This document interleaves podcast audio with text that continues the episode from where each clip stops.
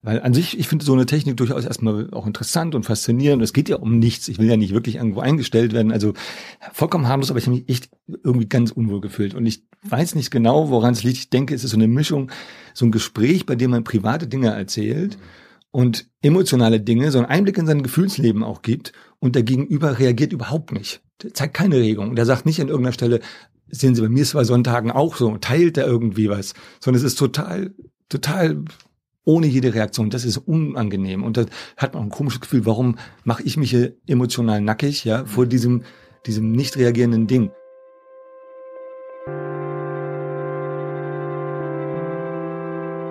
Die Geschichte hinter der Geschichte.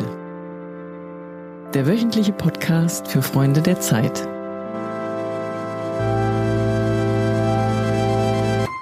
Herzlich willkommen, liebe Hörerinnen und Hörer, zu einer neuen Ausgabe unseres Podcasts Hinter der Geschichte.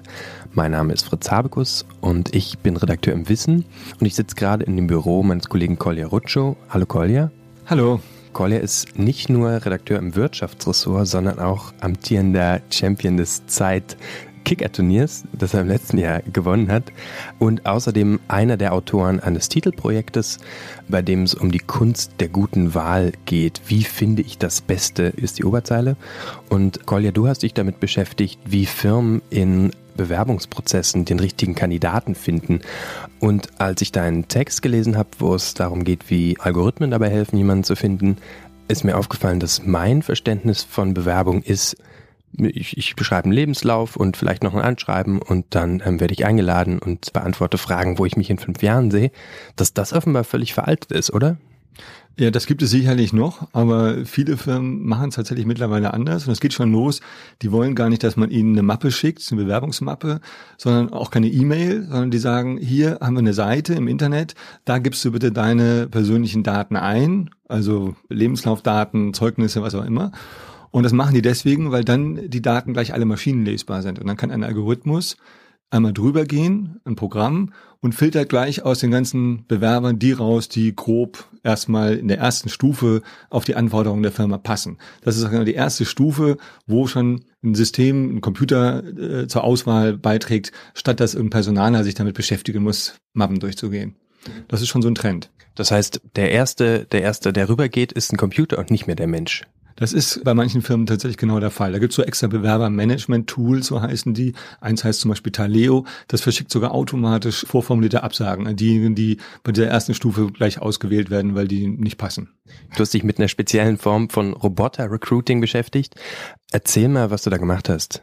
Ja, ich, es gibt wirklich sehr viele verschiedene Varianten, wo irgendwie Computer bei Bewerbungen eine Rolle spielen. Ich habe mir eine, eine Technik angeguckt, die heißt Presire und das ist ein Programm, was versucht, die Sprache von jemandem zu analysieren, um die Persönlichkeit zu erfassen, also um ein Bild zu bekommen, was ist das eigentlich für ein Mensch? Also das, was man sonst im Vorstandsgespräch auch versucht rauszukriegen, so oder bei irgendwelchen Frage-Antworten-Tests, das macht dieser Computer durch ein Gespräch, was aber der Computer mit dir führt. Und du hast bei einem Versicherungskonzern angefragt, ob du mal dich testen lassen kannst. Und zwar hast du das gleiche Programm durchlaufen, das auch Kandidaten für Führungspositionen durchlaufen. Was mich total überrascht hat, dass es tatsächlich für die Top-Position bis hin zweite Führungsebene bis hoch zum Management nicht der Azubi, der, der neu eingestellt worden sind, sondern wirklich die wichtigsten Posten in der Firma. Ja, das ist bei dem Versicherungskonzern, mit dem ich war, bei Talangs ist das so, dass sie das nur ganz oben einsetzen, das Programm. Machen auch ein paar andere Firmen eher bei Führungsleuten. Ich glaube, ein Grund dafür ist, man muss es freiwillig machen, weil da gibt man sehr viel private Sachen in diese Maschine. Irgendwie gibt man da an in dem Gespräch und die wertet das eigentümlich aus. Und das basiert auf Freiwilligkeit. Und wenn man das bei unteren Angestellten macht, dann kann es sein, dass der Betriebsrat mitreden will. Dann kann es sein, dass man sagt, das ist gar nicht freiwillig, weil der braucht dringend einen Job und das ist nur eine Pseudo-Freiwilligkeit bei irgendwelchen Leitungsleuten kann man sagen, niemand ist gezwungen, Führungskraft zu werden. Das ist wirklich freiwillig und der Betriebsrat muss da auch nicht mitreden. Ich glaube, das sind auch Hintergründe. Abgesehen davon, dass es natürlich auch wichtige Positionen sind. Die erste, du hast gerade gesagt, ein Problem oder ein potenzielles Problem ist, dass Leute sehr viele persönliche Sachen eingeben müssen. Du solltest die, die erste Frage, die dir dieses Programm gestellt hat, du hast mit ihm über das Telefon kommuniziert. Die Frage, die dir diese Computerstimme gestellt hat, war, äh, was hast du letzten Sonntag oder wie sieht ein typischer Sonntag bei dir aus? Genau, das ist die erste Frage und ist natürlich eigentlich eine Frage, die normalerweise nicht in ein Vorstellungsgespräch passt, weil es hat mit der Arbeit ja nichts zu tun. Die Erfinder dieses Programms sagen, es geht uns gar nicht darum, rauszufinden, was du am Sonntag tatsächlich typischerweise machst, sondern es geht darum, dass man frei, locker erzählt Sie kommen dann noch andere Fragen, auch was sind Belastungssituationen für dich, das ist dann schon eher was, was mit der Arbeit zu tun hat.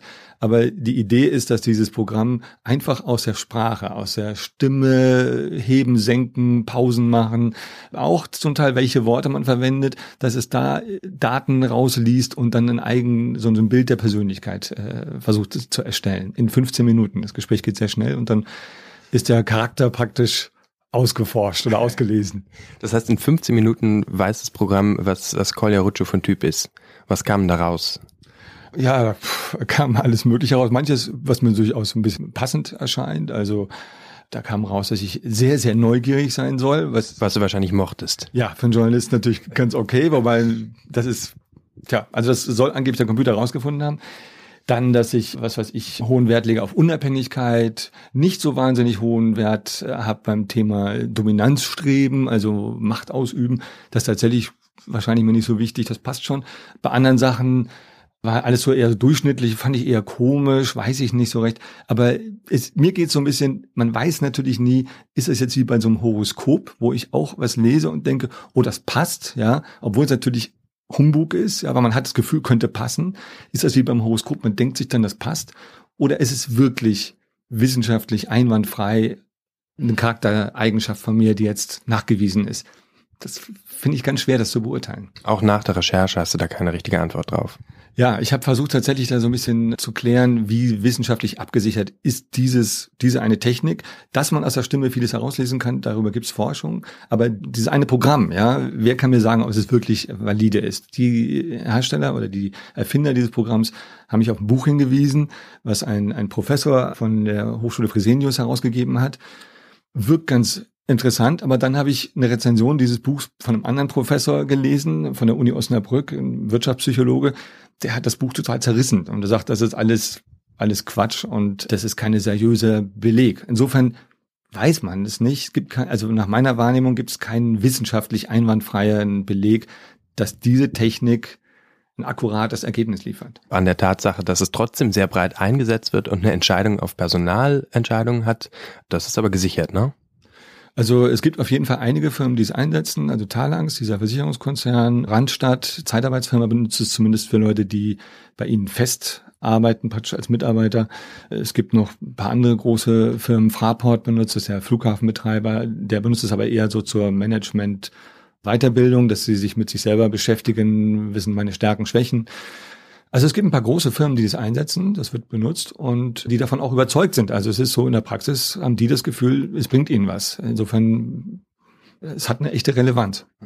Liebe Hörerinnen und Hörer, Sie hören den Podcast Hinter der Geschichte, bei dem wir Ihnen jede Woche Einblicke in die Arbeit der Zeit geben. Mein Name ist Fritz Habkus, ich sitze im Büro von Wirtschaftsredakteur Kolja Ruccio.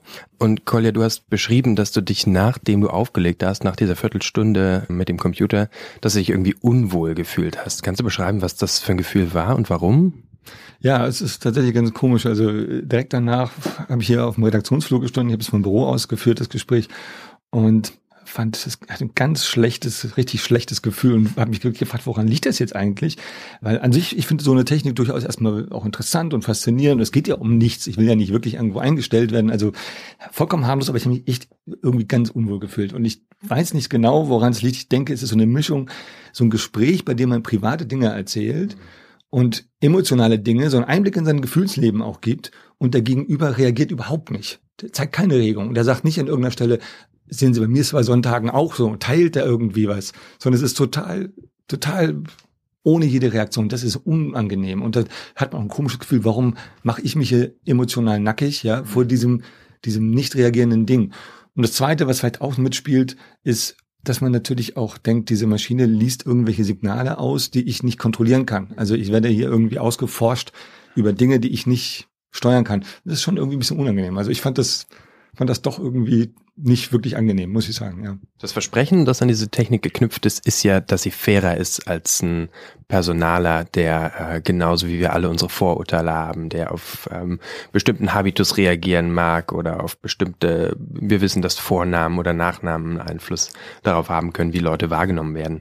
Ist es denn tatsächlich so, dass diese Bewerbungstools weniger anfällig sind für Diskriminierung?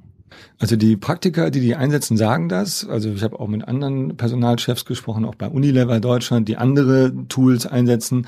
Die sagen wirklich, wir haben, seit wir das systematisch mehr mit Programmen unterstützt machen, die Bewerberauswahl, seitdem haben wir mehr Vielfalt und haben nicht so die streamlined gestreamlinten Typen, sondern mehr Vielfalt sogar. Leute, die man sonst nicht durch so normale Vorstellungsrunden geschafft hätten, kommen eher weiter. Also die sagen das. Es gibt auch Studien, die sagen, ein Algorithmus kann Diskriminierung verringern. Aber das ist kein Automatismus, muss man dazu sagen. Weil ein Algorithmus, wenn er irgendwo falsch konstruiert ist, könnte auch eine Diskriminierung einfach nur reproduzieren. Also nehmen wir ein Beispiel, eine Firma ist so, dass da immer nur Männer erfolgreich sind, weil die Frauen irgendwie diskriminiert werden. Ja, ein Algorithmus, der lernt normalerweise über das, was er vorfindet, wer ist erfolgreich und guckt dann nach Mustern, wen soll ich einstellen. Der könnte, wenn er falsch konstruiert ist, könnte er irgendwie bei dieser Firma zum Ergebnis kommen, Männer sind durchschnittlich erfolgreicher, also stelle ich nur noch Männer ein. Womit die Diskriminierung einfach nur fortgesetzt würde. Also deswegen, es ist nicht so automatisch ich setze einen Algorithmus ein, alles ist gut. Es ist schon ein bisschen komplex und man kann auch Fehler machen und man weiß nicht genau, das ist das Problem dieser Technik, man weiß nicht genau, wie ein Algorithmus zu seinem Mustern kommt. Das ist ein bisschen so wie so eine Art Blackbox, diese Technik. Und wer entscheidet am Ende denn, wer, wer, hat dann die letztendliche Hoheit über so eine Entscheidung? Ist es tatsächlich die Maschine oder kann die Maschine überstimmt werden von den Menschen? Das ist unterschiedlich. Also die meisten Personaler sagen immer, das ist bei uns noch Menschen mitentscheiden. Hat auch rechtliche Gründe, weil wenn es nur maschinell gemacht wird, gibt es wieder so datenschutzrechtlich Probleme. Ist nicht ganz einfach. Aber zum Teil ist es so, dass in der ersten Stufe eine Maschine so eine Art Vorauswahl trifft. Dann gibt es manchmal so kleine Computerspiele, die Bewerber machen. In der zweiten Stufe, äh, bei Unilever zum Beispiel, gibt es das bei bestimmten Stellen. Da muss man so kleine Computerspiele lösen. Der Computer guckt dann, welche Leistungen man an welchen Punkten bringt, ob man dann dadurch mehr Risikoneigung zeigt oder andere Eigenschaften und filtert auch Leute raus da macht die Maschine schon eine, eine Vorentscheidung, ja. Dass letztlich am Schluss irgendwo Menschen entscheiden, stimmt wahrscheinlich in, vermutlich in fast allen Fällen.